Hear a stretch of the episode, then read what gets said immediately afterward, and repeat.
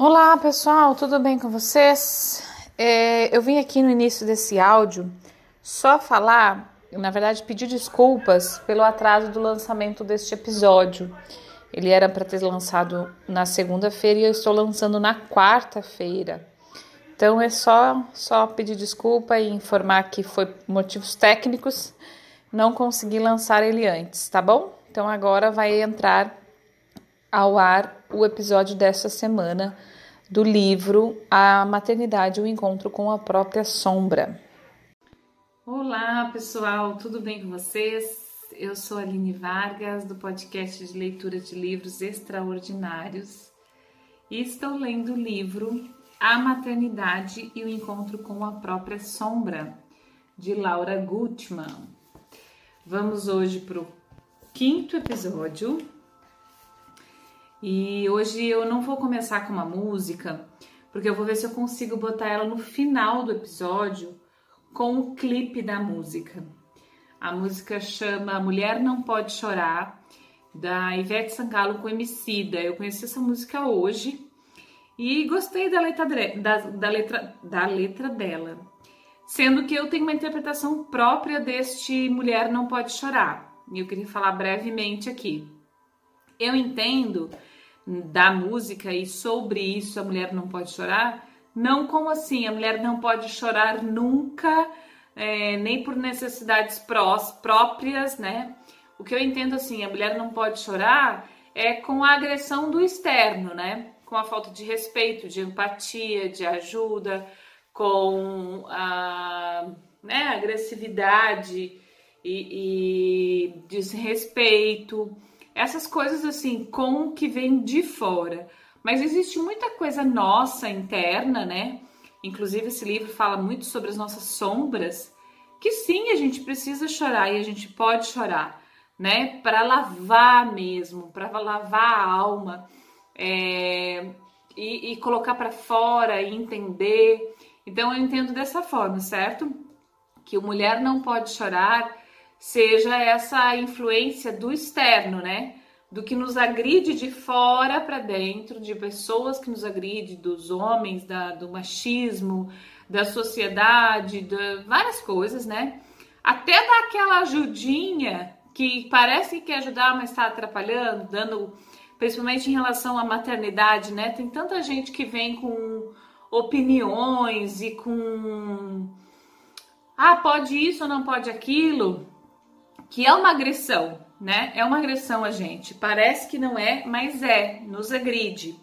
Então é isso que eu entendo que a mulher não pode chorar, né? Não deveria, pelo menos, chorar com essa agressão de fora. Mas existe sim uma necessidade de chorar de coisas nossas internas. E essas coisas são sim necessárias é, que a gente coloque para fora. E às vezes é o, é o choro, tá? Então o choro é, precisa acontecer muitas vezes, ele é uma forma da gente limpar nossa alma e, e é só essa diferença de interpretação que eu queria falar, tá? Então vamos à leitura. É uma boa leitura e uma boa escuta para nós. No capítulo 2, que é o que a gente vai começar, a gente vai falar do parto.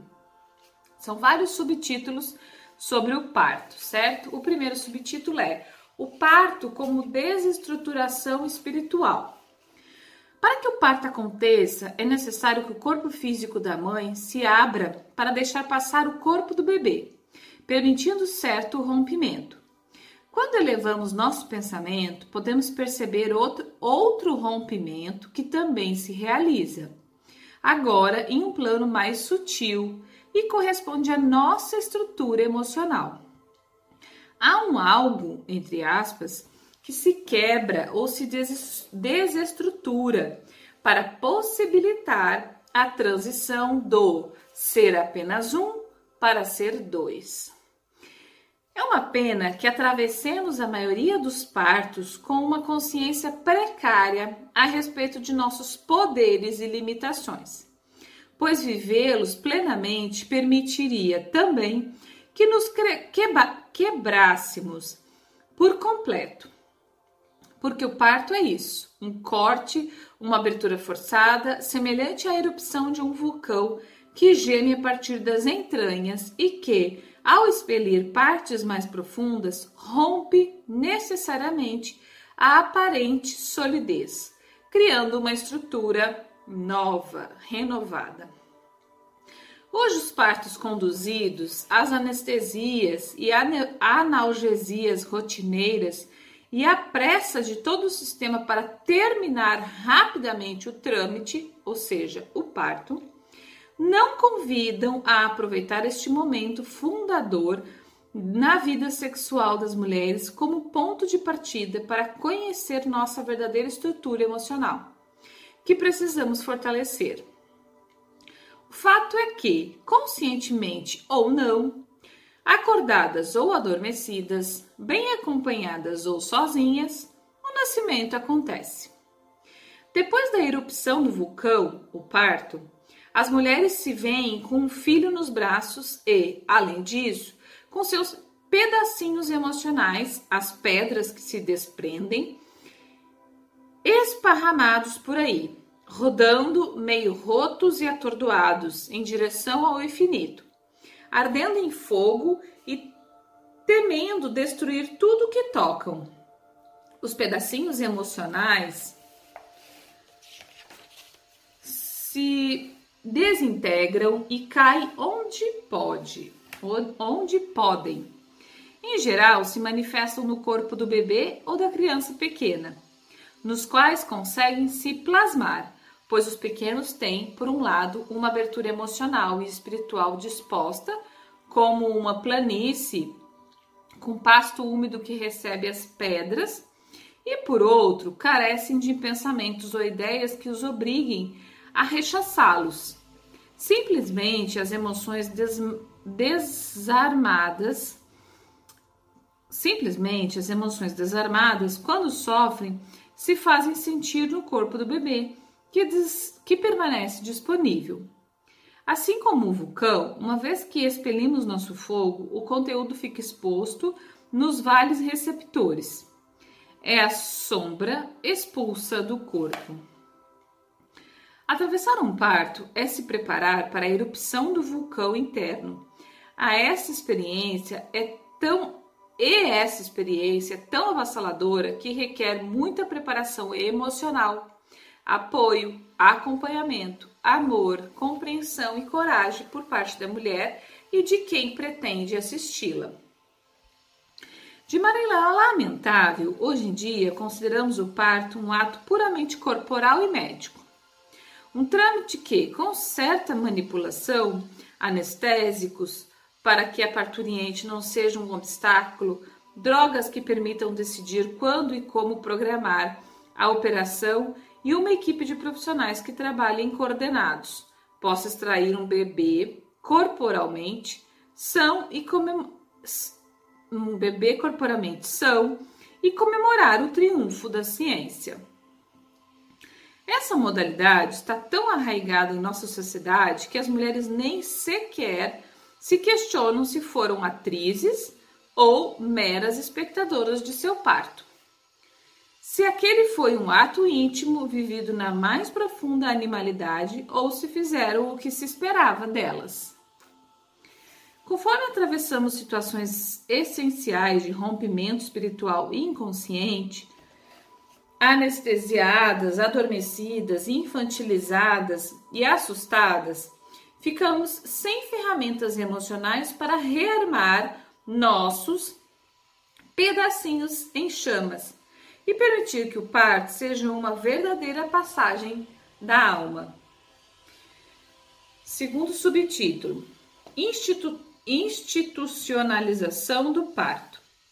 O início do vínculo mãe-bebê está muito condicionado à experiência do parto e aos primeiros encontros entre mãe e filho. Em geral, não são tão ideais como descrevem as revistas e os livros especializados. Por isso, parece-me pertinentes algumas considerações sobre a institucionalização e consequente desumanização desse momento fundador, que perdeu sua conotação de acontecimento íntimo, sexual, amoroso, pessoal, único e mágico. O parto deveria ser revelador, no sentido de que cada mulher deveria ter a possibilidade de parir da maneira mais próxima daquilo que ela é em essência. São poucas as mulheres que conseguem se ver refletidos no parto que acabam de atravessar. Os partos não são bons nem ruins, mas a vivência de cada mãe é fundamental para a compreensão posterior de suas dificuldades no início do vínculo com seu filho. Não é possível falar de parto sem dirigir um olhar honesto ao que acontece em 99% deles na sociedade ocidental. A maioria transcorre em uma institu instituição médica, clínica ou hospital, em que ninguém acredita que vale a pena levar em conta as condições emocionais da parturiente. A assistência aos partos, da maneira como são vividos hoje em dia, foi denominada pelo pensamento funcional. E nesse sentido, o pessoal assistente tem um único objetivo: extrair um bebê relativamente saudável. Não importa como nem a que preço emocional, que lhes é, que lhes é invisível. Creio que a partir desse pensamento se estabeleceu uma série de rotinas que, como tais, perderam o sentido original. O objetivo específico que pode tornar necessárias algumas intervenções. A banalização e a generalização dessas práticas cresceram em detrimento do corpo e das emoções da mulher. Em detrimento. Entendam. Outro subtítulo: A submissão durante o parto ocidental. Rotinas. Na maioria dos partos, as mulheres recebem um atendimento massificado. Isso significa que os partos tendem a ser parecidos em relação à duração, à dor e aos resultados.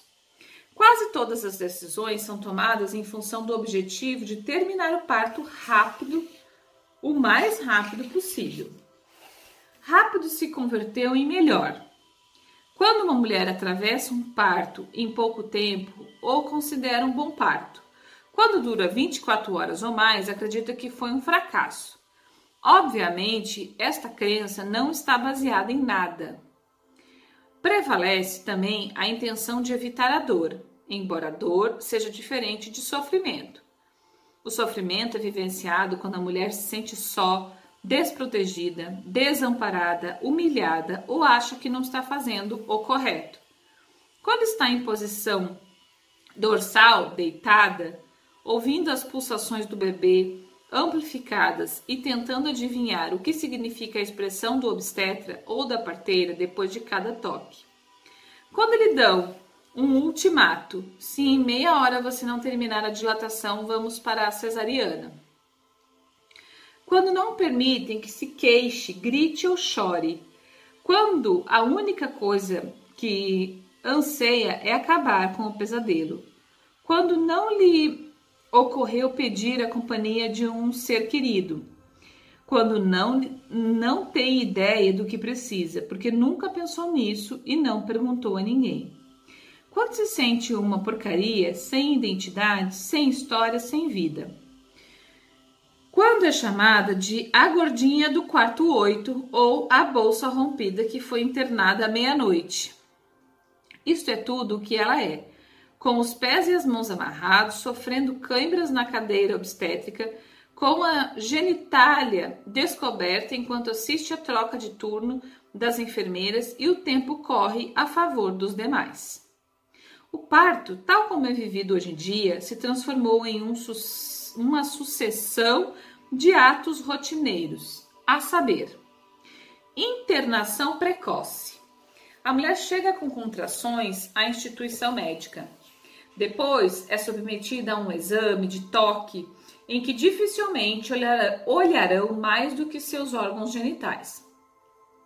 Decidirão pela internação se acharem que está na data do parto, a partir da a partir da 38, da 38ª semana de gravidez, mesmo que não tenha nenhuma ou muita pouca dilatação no colo do útero.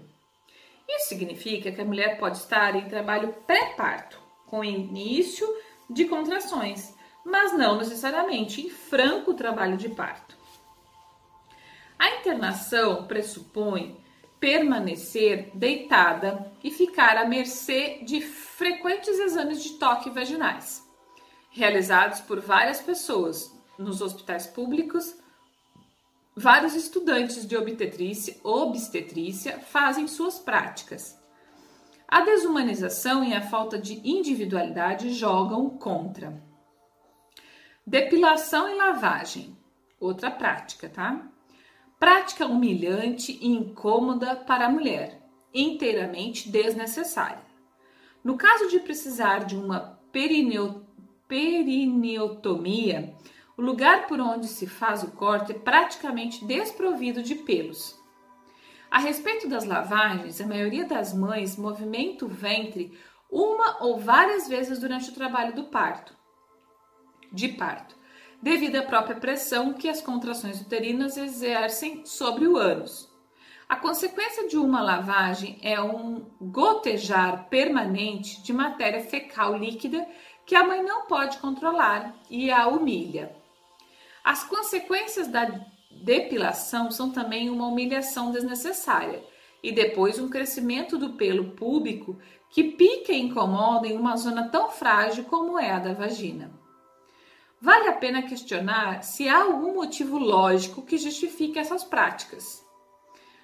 Terceiro, é, que ela chama de rotinas, né? Terceira rotina, indução.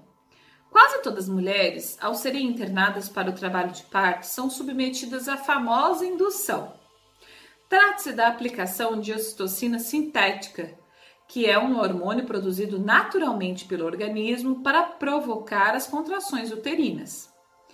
E, em um, e tem o único objetivo de acelerar as contrações, para que o parto seja mais rápido.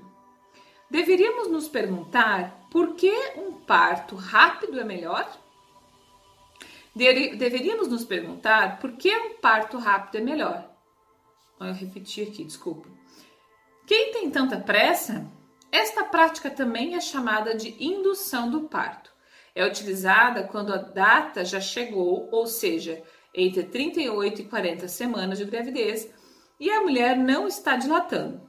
Essa via aberta permite aos médicos administrar drogas para estender o trabalho de parto, se assim desejarem, por comodidade de horários, superposição de partos ou troca de plantão, ou ainda para acelerá-lo, por razões de poucas vezes, por razões que poucas vezes têm relação direta com a parturiente. Muitas mulheres comentam: como se tivesse um defeito natural que não dilatam. Todas as mulheres dilatam. Basta esperar o momento em que o trabalho de parto comece espontaneamente. É interessante notar que as clínicas particulares nascem às sexta-feiras muitíssimos bebês depois de indução de parto. Para os obstetra, parteiras assistente, é mais tranquilizador concluir os partos que podem acontecer de forma espontânea nos fins de semana. Todos os livros de obstetrícia consideram a, 40, a quarta a 40 semanas com uma margem de erro de 15 dias para mais ou para menos, como a data provável do parto. Ou seja, a data provável do parto vai de 38 a 42 semanas. Mas são cada vez mais raros os médicos dispostos a esperar pela 42 semanas. Os cálculos são estimativos. Outra consequência das induções de parto é o elevadíssimo número de bebês nascidos com baixo peso, que requerem assistência médica com a consequente separação corporal da mãe estresse para a criança e sua família, dificuldade para o início da lactância e etc. Quando o parto não acontece e se supõe que a mulher já completou a 40, a 40, a 40 semanas, com frequência o parto é induzido e depois se constata que o peso e a maturidade do bebê correspondem a 38 semanas. Diante da evidência da quantidade de bebês que lotam os serviços de recuperação neotológicas, vale a pena questionar essa pressa generalizada e sem sentido. As induções rotineiras do parto trazem outra consequência gravíssima. Ao induzir ocitocina em maior quantidade do que aquela que o corpo da mãe produz naturalmente, as contrações se tornam muito mais dolorosas, intensas e contínuas. Em alguns casos, o parto se acelera tanto que acontece em poucas horas. Outras vezes, as condições uterinas são mais intensas, contrações, desculpa. As contrações uterinas são mais intensas do que as que o bebê pode suportar e aceleram o ritmo das batidas do coração para enfrentar a falta de oxigênio. Olha só, gente. Vocês têm noção? Quando ele se cansa, as batidas caem pelo menos de, para menos de 120 por minuto. Isso significa sofrimento fetal. O bebê precisa de oxigênio. A indicação correta é fazer uma cesariana. Então, quer dizer, foi induzido com ocitocina é, como é que fala? Ocitocina. Agora me fugiu a palavra aqui. É. Uh, Jesus, como é que chama? Sintética, achei. Ocitocina sintética, sendo que ocitocina já é produzida pelo nosso organismo, é o hormônio do amor. Então, quando a mulher está em plena é, tranquiliza, tranquilização, né? Tranquilizada, em pleno amor por aquilo que está fazendo, informação, é, segurança, apoio de outras pessoas. É, ela tá gerando essa ocitocina no tanto que precisa, porque a natureza é perfeita. Agora sim, se a gente estiver desamparada, a, a, num, num, num, lugar totalmente estranho, né, que já é o hospital. E ainda cheia de, de coisas que as pessoas estão colocando na nossa cabeça, e médico que está querendo acelerar o processo, e enfermeira que não está sendo gentil e tudo mais, né? Que a gente sabe que acontece. Aí o organismo não funciona mesmo, não gera citocina, porque se você precisa, tá bem, centrada em você mesma, sabendo o que está acontecendo, com amor, com carinho, para gerar esse hormônio que é o hormônio do amor, para sim o seu bebê, seu bebê vir ao mundo bem, se qualquer desequilíbrio nesse sentido, aí é por isso que eles induzem, diz que a mulher não tem dilatação, que não sei o quê. Por quê? Porque não se dá estrutura e nem tem esse conhecimento num pré-natal, numa informação geral da, da, da, da saúde, não se passa segurança e, e informação suficiente para essas mulheres durante o, o, a gestação e na hora do parto, para que ela esteja bem aparada e gere tudo isso que precisa, certo? Então, vamos lá, onde que eu parei?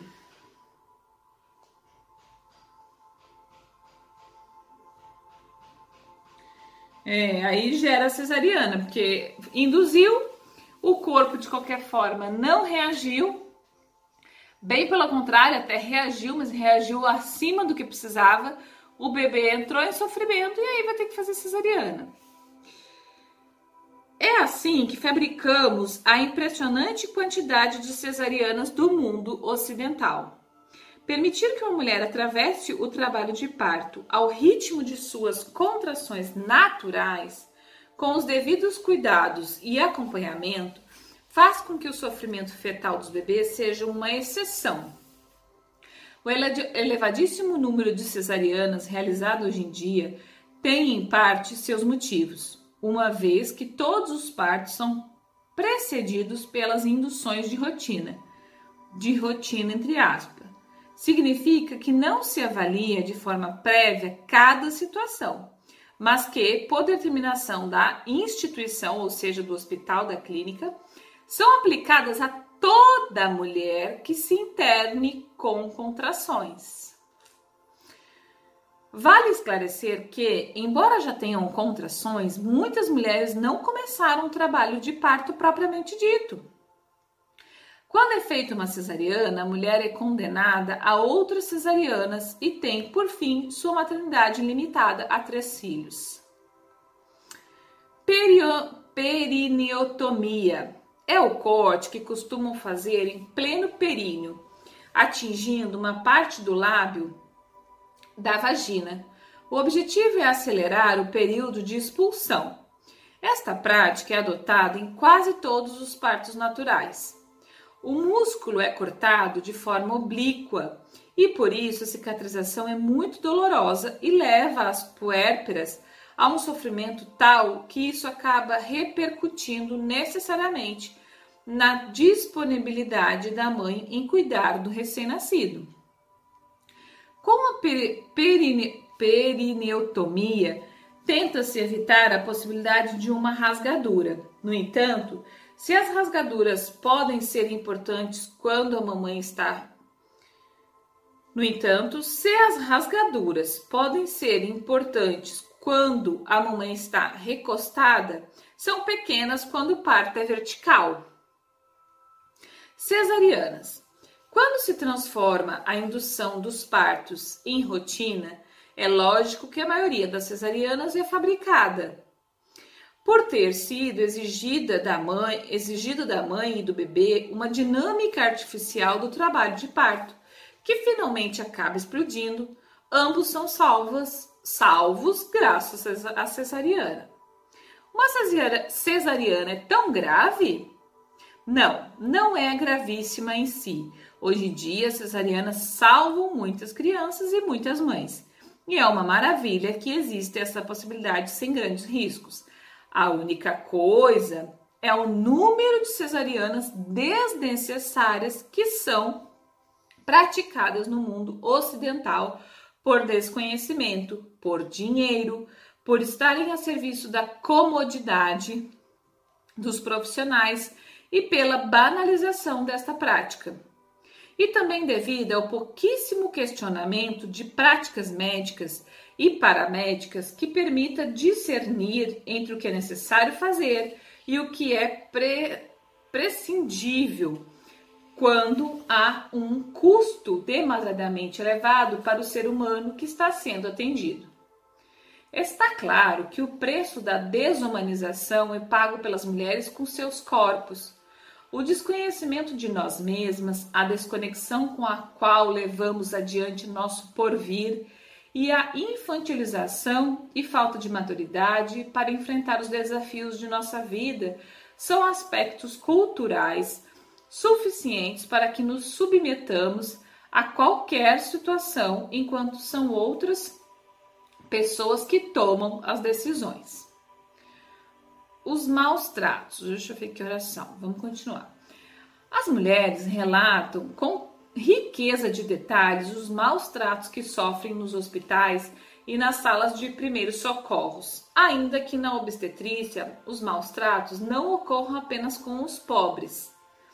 As mulheres passam horas com as pernas amarradas, abertas, sem poder se mexer, cheias de cãibras, com os órgãos genitais desnudos, à vista de enfermeiras, parteiras e estudantes de medicina que entram constantemente nas salas de parto compartilhadas, além do mais, com outras parturientes que gritam de dor, de solidão, de desamparo, de maus tratos e da falta de respeito a este ser fragilizado que está prestes a dar à luz. É claro que, diante dessas circunstâncias, as mulheres preferem ser anestesiadas, dormir e desejam que a tortura termine o quanto antes. É óbvio, né, gente? Se é para ser torturado, ser humilhado, sentir dores horríveis e não só dor do, do parto, mas dores profundas da, da solidão, do, do, do desconforto, do, de tudo, né? É óbvio que as mulheres acabam indo para cesárea programada, né? Que o número hoje é altíssimo de data marcada de parto. Aí, aí eu pergunto para vocês: alguém perguntou para esse bebê se estava na hora dele nascer? E o quanto isso interfere no desenvolvimento dessa criança, ela ser tirada antes do tempo por, por puro medo das mulheres e por puro é, conforto dos, dos, médicos, dinheiro, que é mais confortável para eles a cesariana, para ele, porque eles ganham mais, fazem mais partos num curto período de tempo. Então é isso. Vamos para o outro. Anestesia peridural.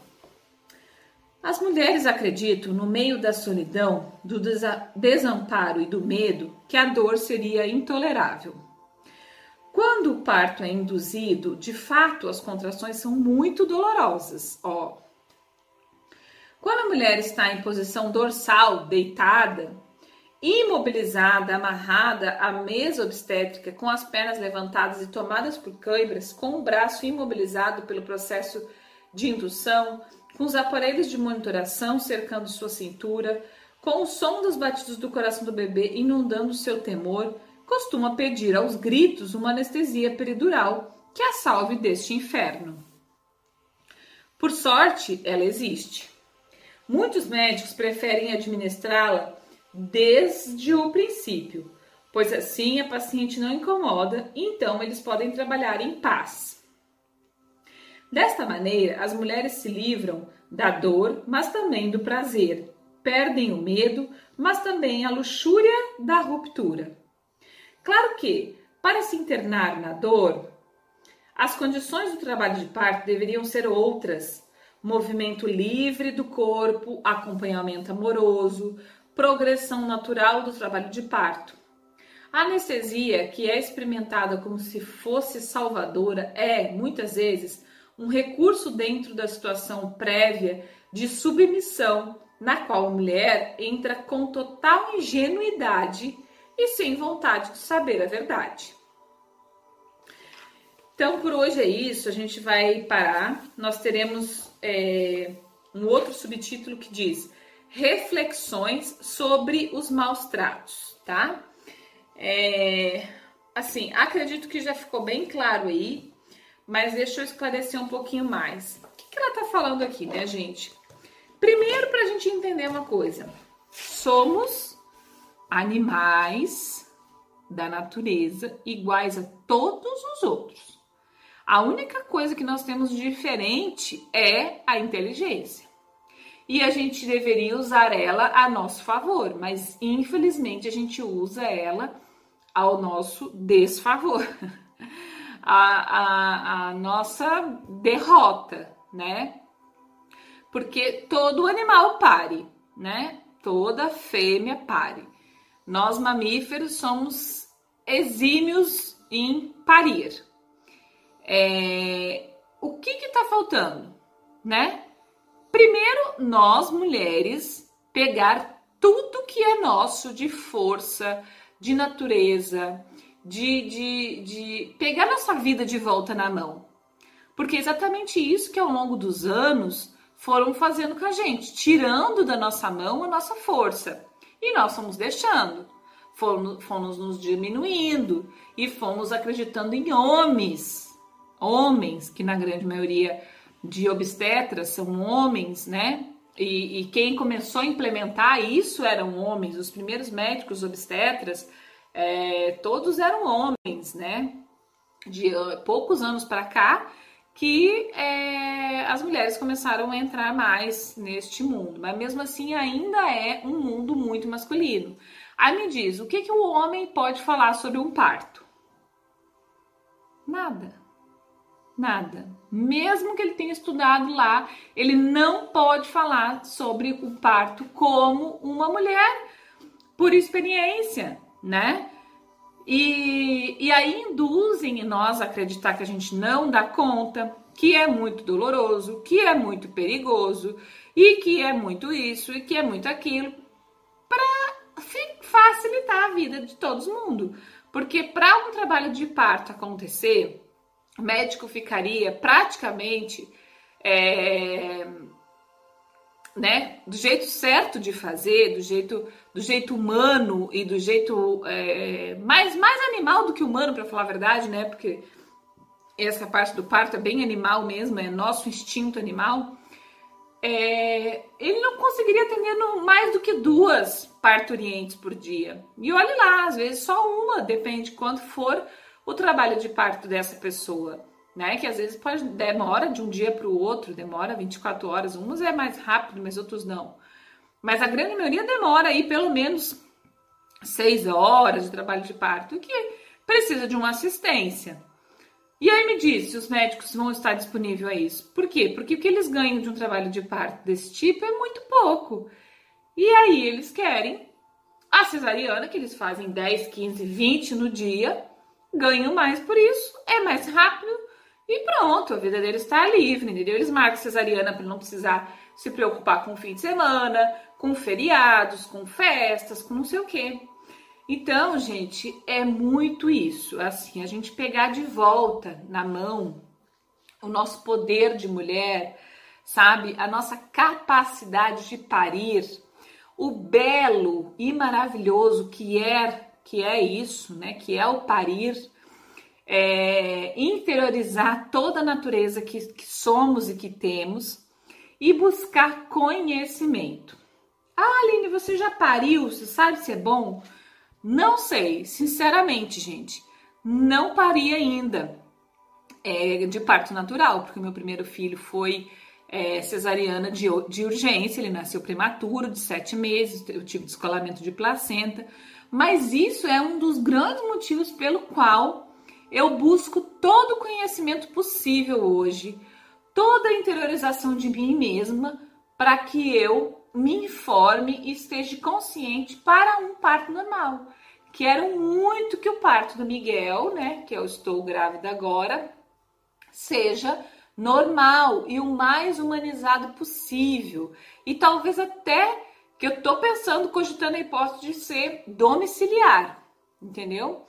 É, porque isso, gente, parir desde sempre, desde o primeiro homem lá nas cavernas, parir é normal e natural. E sempre foi. Aline, você é contra cesárea? Claro que não, jamais. O meu primeiro filho nasceu de cesárea e foi salvo a vida dele. Mas são casos raros desse sentido. É urgência, precisou, tá, é, tá nascendo prematuro ou tá né, com algum problema, ou na hora de trabalho de parto aconteceu alguma coisa muito necessária que seja, ótimo. Mas é um absurdo o que, que a gente tem feito, nós mulheres, em entrar neste mundo totalmente mercandológico, é mercandológico que fala? Desculpa se não soube expressar, mas é é, do mercado, né? Mercado, é, é, é, mercadoria, né? Nós viramos mercadorias para os médicos. De você marcar uma cesariana de 37 semanas, 38 semanas, o seu filho não tá pronto. E nem você, e nem você. E aí você vai e pare por uma cesariana, nem você nem seu filho estavam prontos.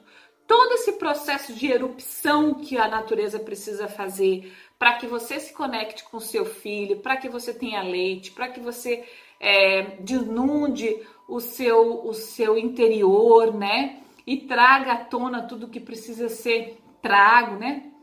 Você não passa por isso. E depois, tanto você quanto seu filho vão ter várias coisas ao longo do puerpério, da primeira infância, do pós primeira infância e aí por diante. Certo? Uma das coisas já que, de primeiro, assim, a grande maioria das mulheres com cesarianas, principalmente essas cesarianas agendadas, é o aleitamento. Porque o que, que acontece? O corpo é perfeito, a natureza é perfeita.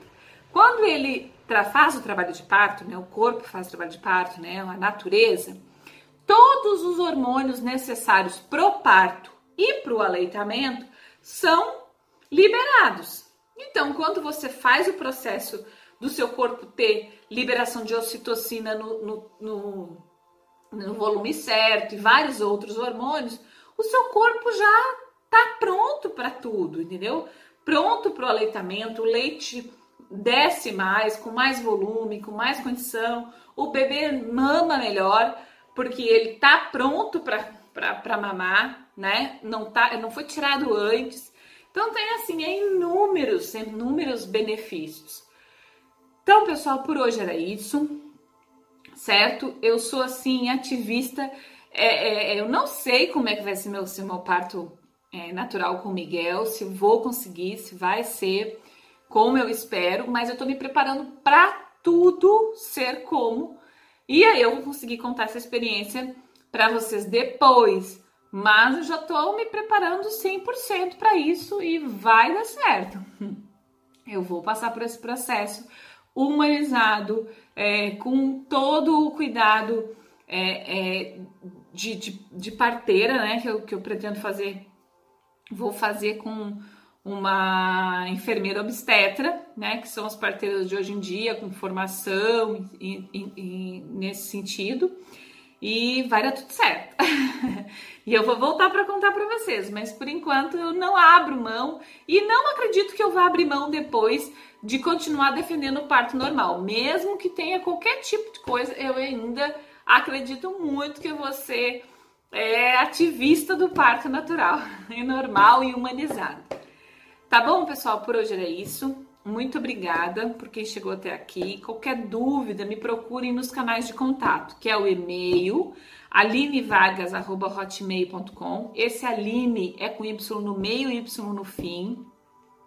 Ou no Instagram, Espaco Lua. Esse Lua é com L-H-U-A, tá? É, mandem mensagem, mandem sua história, manda as dúvidas, manda se gostou, se não tá gostando, dá uma uma curtida no vídeo que tá no YouTube, tá? É, segue no Spotify, se você escuta pelo Spotify o, o podcast. E vamos seguir nesse caminho. No próximo episódio eu continuo, tá bom? Um beijo, muito obrigada, até mais.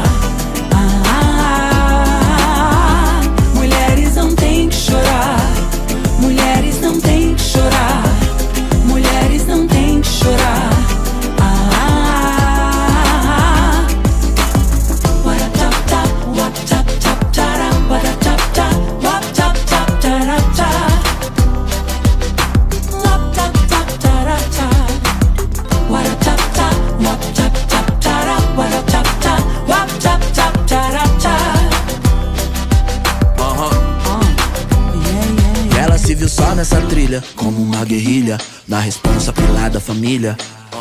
Pensamento veloz, talento feroz, o sol no peito, na boca um gloss e tudo em nós brilha. No mundo masculino, pobre do menino que nas pedras vê sua essência bem refletida. Não confunda força com violência. Respeite a água, pois ela molda toda a vida. Ciclos lunares e das marés, nos lares de todas as fés. As fêmeas guardam o sagrado, sem cobra, sem fraqueza, sem pecado. Na dúvida, rosas tem mil espinhos para cada desavisado. Saiba que até o Cristo Redentor abriu os braços para você. O sol nasceu mais cedo na certeza de te ver. Sei lá, só basta respirar pra ver que o amor é claro como o dia. Sai do edredom. Sai. Vai. põe aquele batom.